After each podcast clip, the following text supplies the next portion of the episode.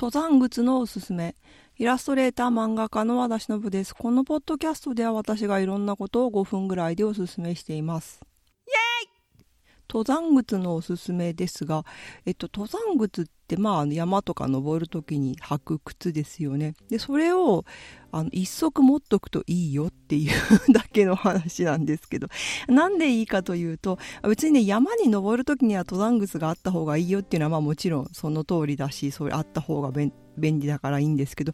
それ以上にあの街を歩く時に長袖履くほ、長袖？違う、長靴履くほどでもないんだけど、雨が降ってた後でこう地面がぐちょぐちょってなってるなとかっていう時に躊躇なく履けるのが登山靴なんですよ。だからもちろん防水のものを選ぶことが前提にあるんですけど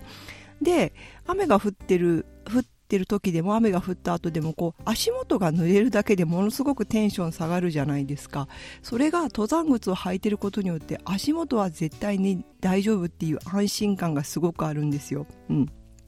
で、雨の中ね、歩で、まあだからその買い物に行ったりとかね、会社に、会社に行く時に登山靴を、まあ私、会社、まあでも、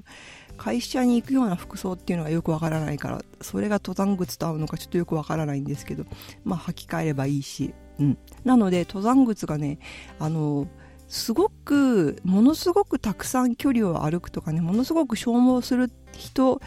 だと違うと思うんですけども私のようにこう公園に散歩に行くとかね買い物に行くとかっていう人だったら本当になんかいいもの良さめのやつを一足買っておけば何年も私も多分7年とか8年とか同じ靴を使ってるんですけどぐらい全然使えるのでまあね、そのしっかりすごくガチで山歩きで毎日歩いてますとかね、すごい高い山を登ってますみたいな人とは違うんですけど、こうね、普段長靴履くほどのこともないが足元が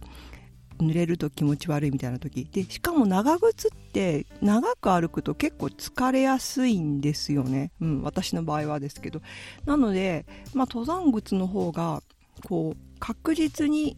あの歩きやすい。長靴と比べたらまあそうですよね。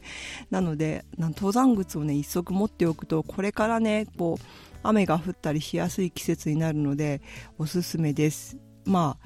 ああの普段の生活に一足取り入れてみてはどうでしょうか。謎の。トークテーマ感想をいつでも募集しています。宛先はしのぶ .it.gmail.com まで。ではまた。